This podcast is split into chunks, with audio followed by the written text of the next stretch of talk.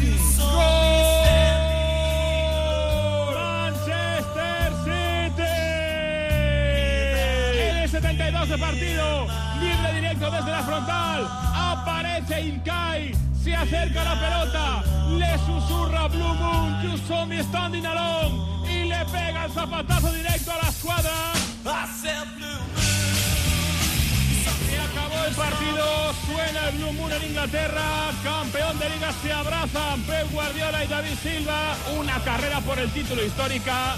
Felicidades Manchester City, campeón de la Premier League 2018-2019.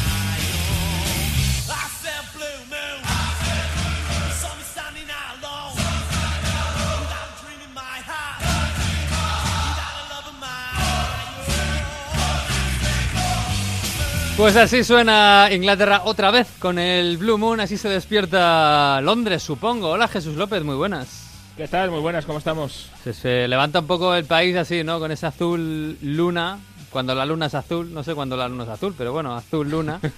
Nunca, yo creo, por suerte. Pero la canción es muy bonita, ¿eh? No esta que es así un poco más rockera y macarra, pero la, a mí me gusta la... la, la- Sí. Yo soy un tipo romántico y me gusta más la otra.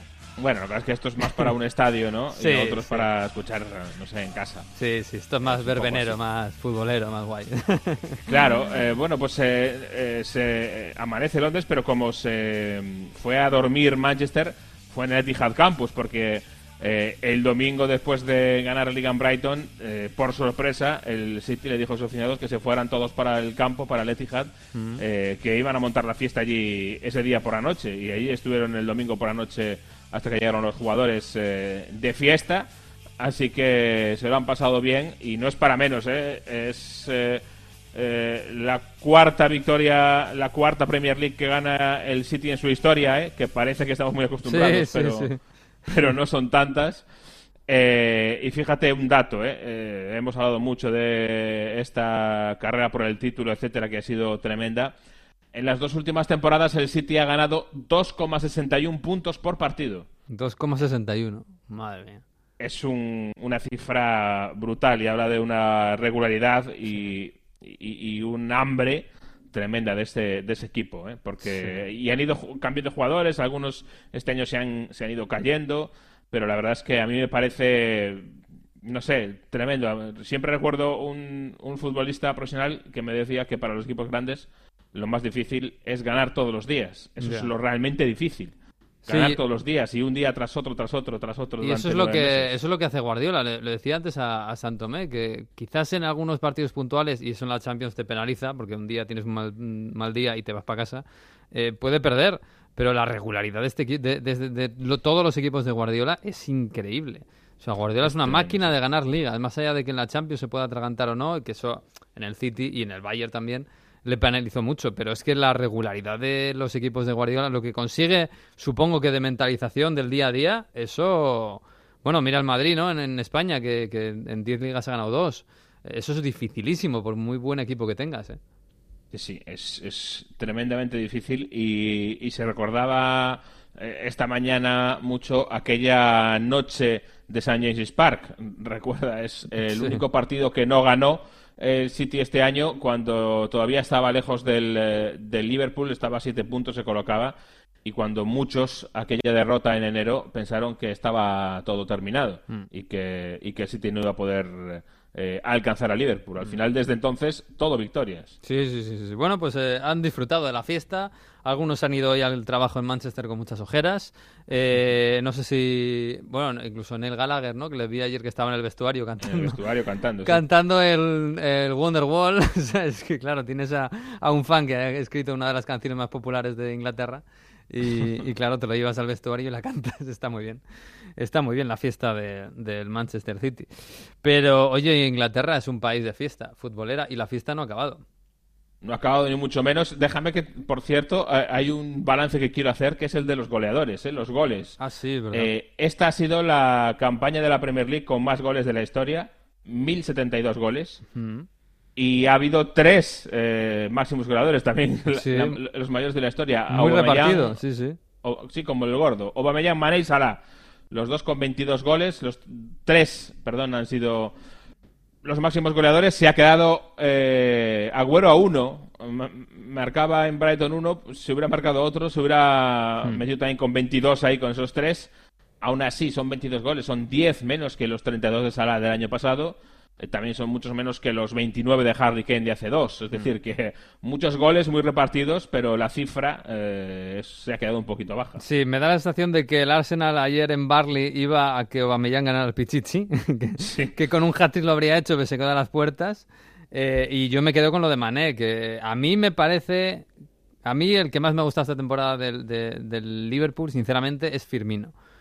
Pero los números de Mané son espectaculares porque además Mané no, tira penaltis. Porque de esta lista, el primero Salah tira penaltis, eh, Aubameyang tira penaltis, Mané no tira penaltis, Agüero tira penaltis, Bardi tira penaltis. De los cinco primeros, el único que no los tira es Mané. Es verdad, eso es un, dato a tener en cuenta. Otro también a tener en cuenta, ¿eh? Em, otra estadística que, que se, ha, se ha elaborado es que de los eh, grandes, de los de arriba, el jugador con diferencia cuyos goles han dado más puntos, contando esos goles, pues cuántos son el 3-0, eh, cuántos son el 1-0, el que te da mm. eh, la victoria o el que empata un partido, etcétera. En eso eh, sigue ganando por mucho Mohamed Salah este año. Mm. Le ha dado 22 puntos con sus goles al Liverpool. Sí, eh, sigue siendo. O sea que por ahí Mohamed Salah, aunque hmm. ha sido a lo mejor un poquito menos espectacular o mucho menos espectacular que el año pasado, ha mantenido una rentabilidad enorme para su equipo. Sí, señor. Y el máximo asistente es Hazard, ¿eh? que se ha perdido muchos partidos y 15 asistencias con 16 goles, que siguen siendo números espectaculares. ¿eh? Espectaculares. espectaculares. Bueno, vamos a estrenar una subsección en lo que nos queda de, de podcast que se llama. The Finalist. A ver, otra vez. The finalists. Los finalistas, porque claro. Hay muchos. Es que la Premier está preñada de finalistas y ninguno es campeón de liga. Y ninguno es campeón de liga, ninguno va a ser campeón de copa.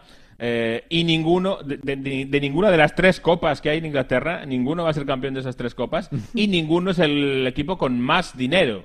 Ojo, ¿eh? eh había que hacer una disertación sobre sobre esto porque eh, aquí el secreto, y como decía aquella frase famosa, eh, es el reparto de idiotas, ¿no? Porque al final es lo que es. Eh, la clave de todo esto es el reparto del, dinero. Mm. Y en vez de tener a dos muy ricos y los demás al borde de la, de la desaparición como tuvimos en España en la última década, pues tenemos una, una competición mucho más fuerte y muchos equipos que son capaces de meterse en una final europea. Vamos a ir eh, eh, repasando lo que ha sido el año y lo que va a ser para los finalists, de finalists, y empezamos por el... Eh, ese mismo. empezamos por el... yo creo que el, de la mayor gesta, ¿no? el que ha hecho una gran gesta, la mayor de todas, para meterse en la próxima final del día 1 de junio en el Wanda.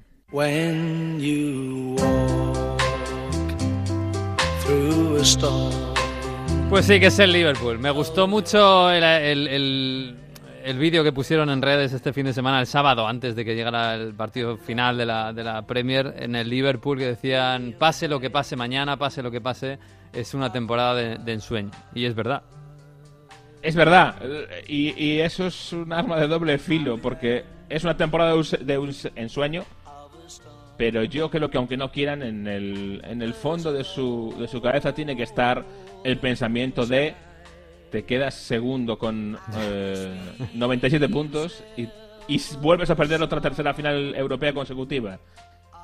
¿Tú te imaginas esas situaciones? Sería... Y, más y más aún si la pierdes con el Tottenham. ¿eh?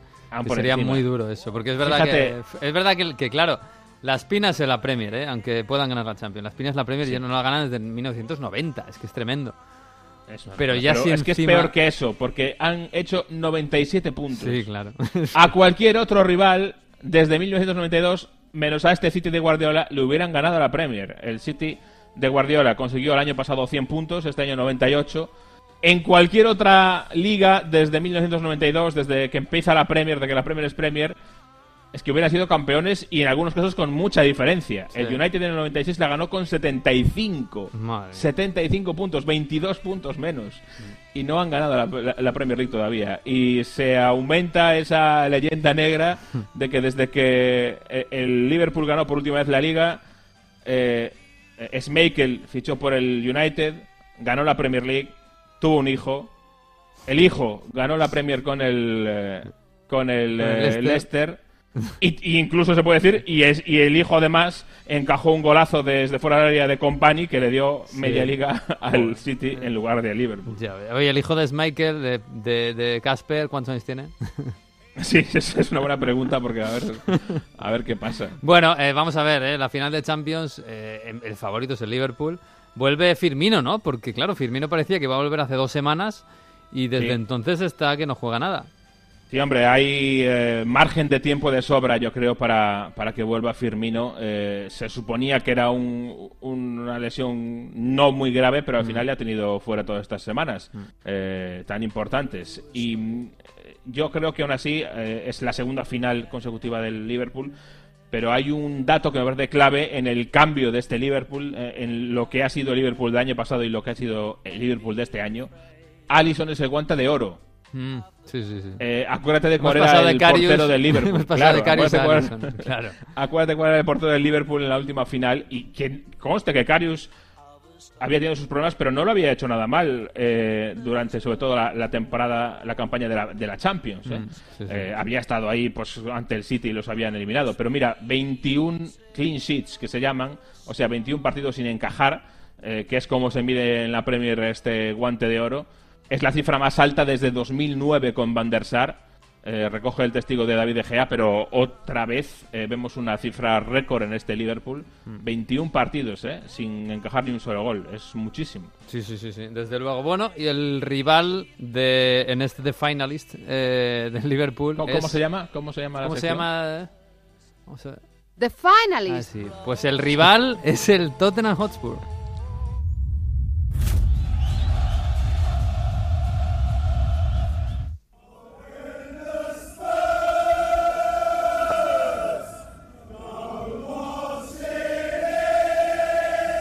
Esto no es el himno, pero casi, casi.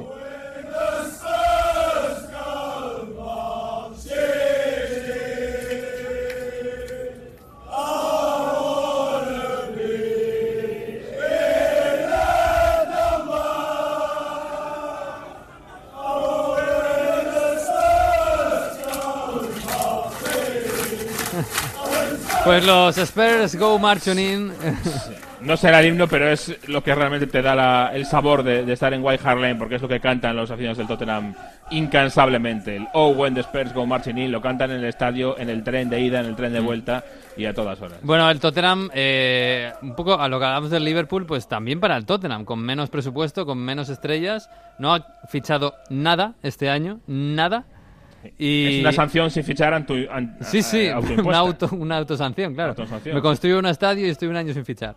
y, el, y, el Tottenham ha hecho los deberes, o sea, está en Champions, está entre los cuatro primeros, y además la joya de la corona. Va a jugar una final de Champions por primera vez en su historia. Eh, está un poquito en la sombra de, esto tan grande que ha este equipo tan fantástico que tiene el Liverpool, pero lo de Pochettino en el Tottenham es para ponerle un monumento ahí en la, en, delante del estadio. ¿eh? Es para quitarse el sombrero. Ya, ya le deben un monumento a, a Pochettino en Wembley por la selección inglesa, porque ha sacado muchos jugadores jóvenes de la nueva generación de, esa selección y también se lo merece eh, en el nuevo White Hart Lane. Fíjate que es, yo creo, el que está en mejor situación de, todos, eh, el Tottenham, porque al final... Eh, no tiene presión. Mm. No tiene presión, ha conseguido el objetivo, que era claramente la, la cuarta plaza, aunque muchos le sigan echando en cara que no gane ninguna de las copas, pero al final eh, lo importante es la cuarta plaza. Eh, ha caído finalmente a ese cuarto puesto cuando a lo mejor se le puede pedir un tercero eh, viendo las últimas, las últimas temporadas. No les importa en absoluto esta floja recta final que han hecho, pero para nada. Han perdido ese tercer puesto, hmm. pero les da igual. les da igual, porque, es lo mismo. Exacto, y porque está en, Champions League. El Tottenham es un equipo que nos tenía acostumbrados en los últimos años a unas muy buenas eh, rectas finales de temporada. Mm. Eh, en este caso no ha sido así por la Champions y la distracción que supone y por las bajas. Eh, al final, aquí la gran incógnita, obviamente, es Harry Kane. Y yo creo que es una incógnita que ya que estamos va a cultivar Mauricio Pochettino hasta el final, me da la sensación. Eh, el otro día, después de eliminar al Ajax, le preguntaban en, rueda de prensa eh, si iba a estar o no iba a estar Harry Kane y hasta se medio enfadaba o, yo creo que a lo mejor hasta fingía un enfado. Eh, porque, bueno, es una pregunta obviamente muy pertinente y es una incógnita que a lo mejor le viene bien manejar a, Mauricio Pochettino y yo creo que es lo que va a hacer. Bueno, pues vamos a ver, porque va a ser una final de Champions preciosa, dos equipos que juegan alegremente. Bueno, el Tottenham tiene muchos registros, ¿verdad? Lo mismo acaba saliendo con muchos atrás y jugando la contra el Liverpool, no lo sé. Pero apetece, ¿eh? apetece un partido entre estos dos equipos y bueno, que ganar al Tottenham ya sería la bomba.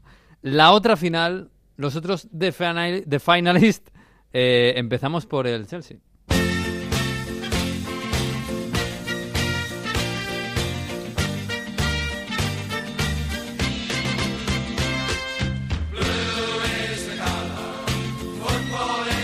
Bueno, del Chelsea se esperaba más que del Tottenham, no ha llegado a la final de Champions, se ha metido entre los cuatro primeros, que es un poco el, aprobado, ¿no? Eso ya lo tiene.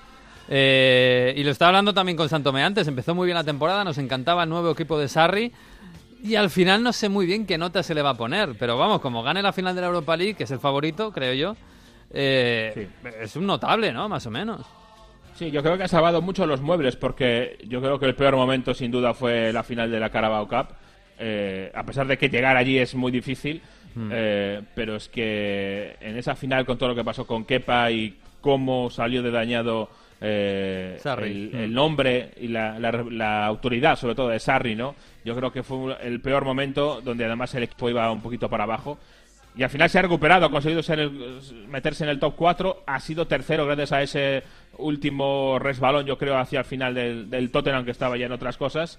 Así que un tercer puesto para el Chelsea yo creo que está muy bien eh, Sarri recupera crédito y además como gran aval tienen, que para mí tienen el mejor himno de todos, de, los finalistas, sin dudas el mejor. Eh, Hombre, a ver, a ver, a ver, You'll Never Walk Alone. No, el You'll Never Walk Alone está muy bien si, lo, si vas al campo y lo escuchas allí cantado a capela por, por The Cop. Pero si tú mm. te pones el himno como canción, eh, es mucho mejor el Blues de color, sin ninguna duda. en toda Inglaterra yo te digo que solo le puede hacer un poco de sombra el del West Ham el de las Babels, y eso es porque el del West tiene atrezo, ¿no? Claro, porque tiene, tiene efectos especiales, claro. Claro. En la puesta en escena que se llama ahora en Eurovisión, ¿no? Pues, pues, lo mismo. Oye, Sarri no va a seguir, ¿no? Pues eh, si me dices hace dos meses te diría que no. Ahora mismo yo ya no, no lo tengo tan claro, porque vamos a ver, hay un pro y un contra. El pro es que al final, como digo, pues ni tan mala temporada, y si ahora, además de ser tercero, gana la Europa League, sería fantástico. La contra, yo creo que es que la plantilla necesita adaptarse a Sarri más y no lo pueden hacer porque, porque tienen esa sanción para fichar. Tienen a Pulisic que, va a incorporarse. Se supone que Hazard se va a marchar, eh, aunque yo creo que no hacemos bien en España si lo damos por hecho, eh, sobre todo por rápido, porque yo creo que la negociación con el Chelsea a mí me sorprendería que no fuera larga y tortuosa durante el verano, que no fuera un culo de verano, porque es así eh, la trayectoria de lo que suele hacer el, Chelsea, de lo que suele hacer Marina Granoscaya. Es decir, dilatar mucho las cosas, las negociaciones, pedir más y pedir más. Eh, te recuerdo que la temporada empezó todavía con Antonio Conte. Eh, al mando del Chelsea porque no habían llegado a un acuerdo con él porque estaban tensando el acuerdo de las negociaciones con lo cual ese es el modus operandi habitual del Chelsea a mí me sorprendería mucho que para deshacerse de Hazard cambiasen eso. O sea que yo me espero un culebrón de verano. Yo espero que Hazard acabe saliendo. Él mismo lo ha dicho ayer que el Chelsea ya sabía cuál era su decisión. Mm. Ha dicho Sarri que hay que respetar la decisión de, de Hazard, pero yo creo que a medida que nos calla esto le va a resbalar un poco y va a hacer sudar muy mucho mm. a, a, Florentino Pérez y a José Ángel Sánchez. Vamos a ver porque va a ser un verano... Uf difícil ¿eh? en, el Chelsea, ¿eh? que tiene que hacer una reconstrucción y no puede hacerla. Vamos a ver, ¿eh? porque bueno, si gana la, Europa League, la verdad es que yo creo que los aficionados van a salir contentos de la temporada. Es normal, se, han visto lejos de City y de Liverpool, pero un título así yo creo que, hace un, notable. Bueno, y enfrente, eh, otro que está en reconstrucción.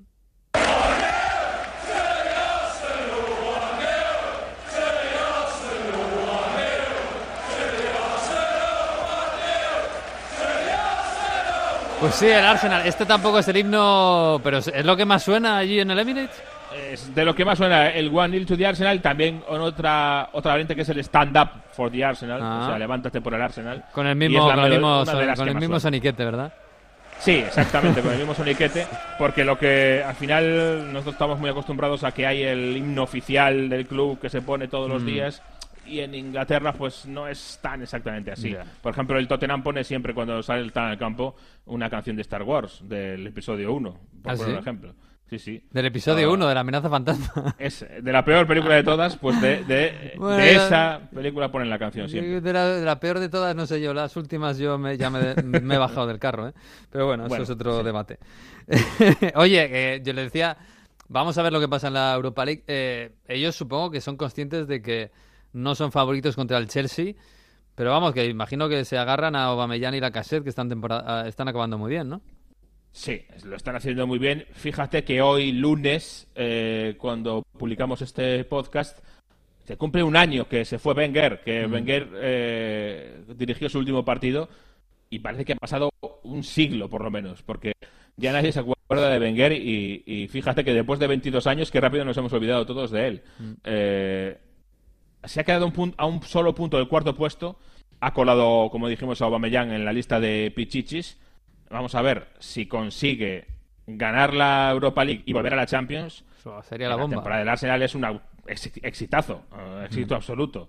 Eh, y eso que ha tenido muchos problemas eh, en ese plan post-Wenger del que tanto hablamos el año pasado, que tan cuidadosamente habían puesto en práctica, se quedaron con Wenger un año más para tener tiempo para poner esa estructura post-Wenger y sin embargo se le rompió a la primera de cambio porque Sven Mislintat tuvo problemas, tuvo desavenencias y se fue eh, a mitad de temporada. Parece que va a llegar eh, para sustituirle Edu, el brasileño, ex jugador del Arsenal, tras la Copa América. Eso es de lo que se habla ahora en Inglaterra, eh, para hacer ahí equipo con Raúl Sanjei. Y va a tener que recomponer su, su plan de recomposición, por decirlo así, el Arsenal. Y vamos a ver cómo afecta eso al futuro del club. Pero lo cierto es que la primera temporada de Emery, si consigue ganar la Europa League, mm. yo creo que puede pasar de un mes, de, bueno, sí, de un aprobado 4,5 a un 8.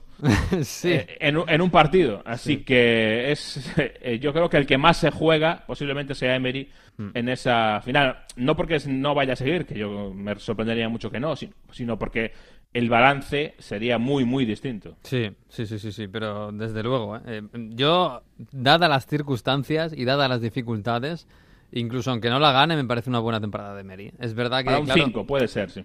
Incluso más, ¿eh? Es verdad que, claro, que el objetivo era ser cuarto, pero es que era un objetivo muy difícil. Sí. No, no, a ver, el problema es que en, la Premier League, como, como, se reparte todo muy bien, eh, hay muchos equipos con posibilidades. Pero yo creo que para el Arsenal, que llevaba tantos años seguidos estando en Champions League. Mm. Quedarse ahora fuera con ya cierta regularidad de eso, a mí me parece un desastre.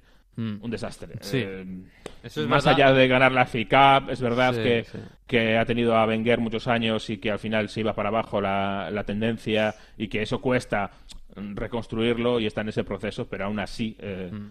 es que el, es que fíjate que el Arsenal lleva desde que inauguró el nuevo estadio con esto de que bueno, de que es un mal momento, de que tiene que parar el estadio, etcétera. Ya son muchos años, ¿eh? Sí, sí, sí, sí, Bueno, vamos a ver, también va a ser un verano muy bonito en, el Arsenal porque tiene que reconstruir el equipo ah, con un nuevo entrenador que no, no esta plantilla pues no sé yo si le convence del todo. Eh, no sé si es su estilo. Pero bueno, como gane la Europa League, la verdad es que sí que es un 8 y es para hacerle una ola en el primer año del post-vengerismo. ¿eh? Fíjate cómo está el United en el post-fergusonismo. Si entramos en, otra sección que es los no finalists. Eh, eh, claro, los no finalists. Uno es el campeón otra vez y el otro, que es el más rico, se supone, y, otra vez el, fracasado. Y yo creo que todo esto al final es que eh, para la afición del United supone más aún, más insulto, más, más sale la herida, mm. porque todo el mundo tiene algo que celebrar ahora mismo en Inglaterra, parece.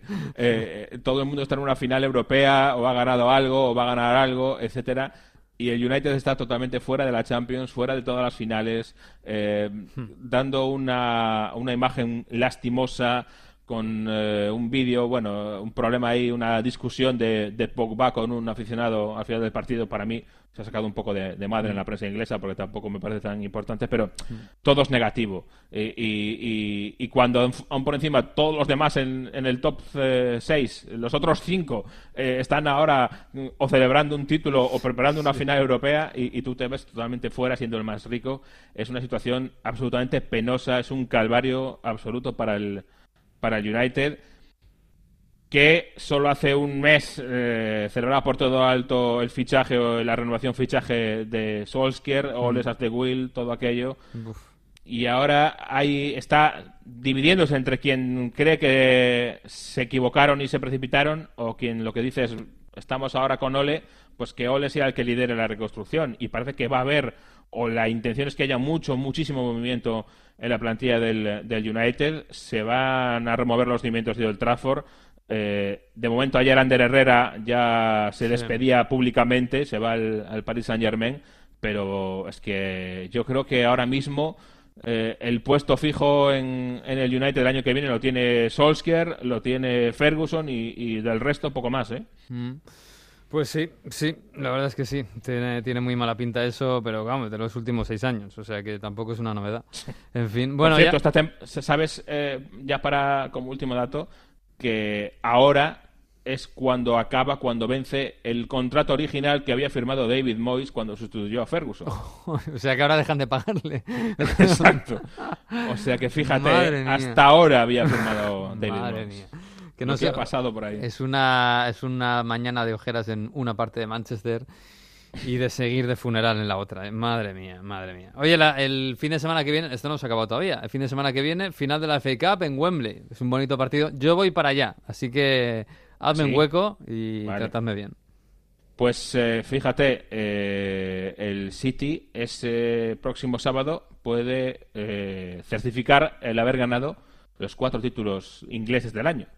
Empezó agosto ganando la Community Shield al Chelsea. En febrero ganó esa, esa Copa Carabao, la Copa de la Liga, también al Chelsea, también en Wembley. Acaba de ganar la Premier League a Liverpool. Y si gana también la, la FA Cup, habrá hecho pleno eh, de títulos ingleses, de títulos domésticos. ¿eh? y le haría un favor al Wolverhampton, que se metería en Europa League. y al United. Y al United porque no, no, iría a la previa, efectivamente, porque como gana el Watford, el United en julio está jugando en la previa de Europa League. Así Previas para la Europa League, ¿eh? este, el United, nada menos. No, no, me extraña que luego algunos quieran hacer inventos raros de Euroligas y cosas así. Sí, sí, sí. Porque si dependes de tus, de tus propios méritos, eh, a lo mejor eh, no te gusta mucho. Sí, a lo mejor encuentras una pequeña travesía en el desierto y te quedas fuera. Bueno, Jesús, que nada, hablamos la semana que viene otra vez de todo esto. Tengo por ahí a Mario, así que habla que hablar algo de Italia, no sé, está todo casi hecho, pero bueno, tiene algo. Un abrazo. Un abrazo, qué bonitas camisetas de la Juve, ¿eh? preciosas. Ah, sí, sí, uy, ahora lo comento. Chao. Chao.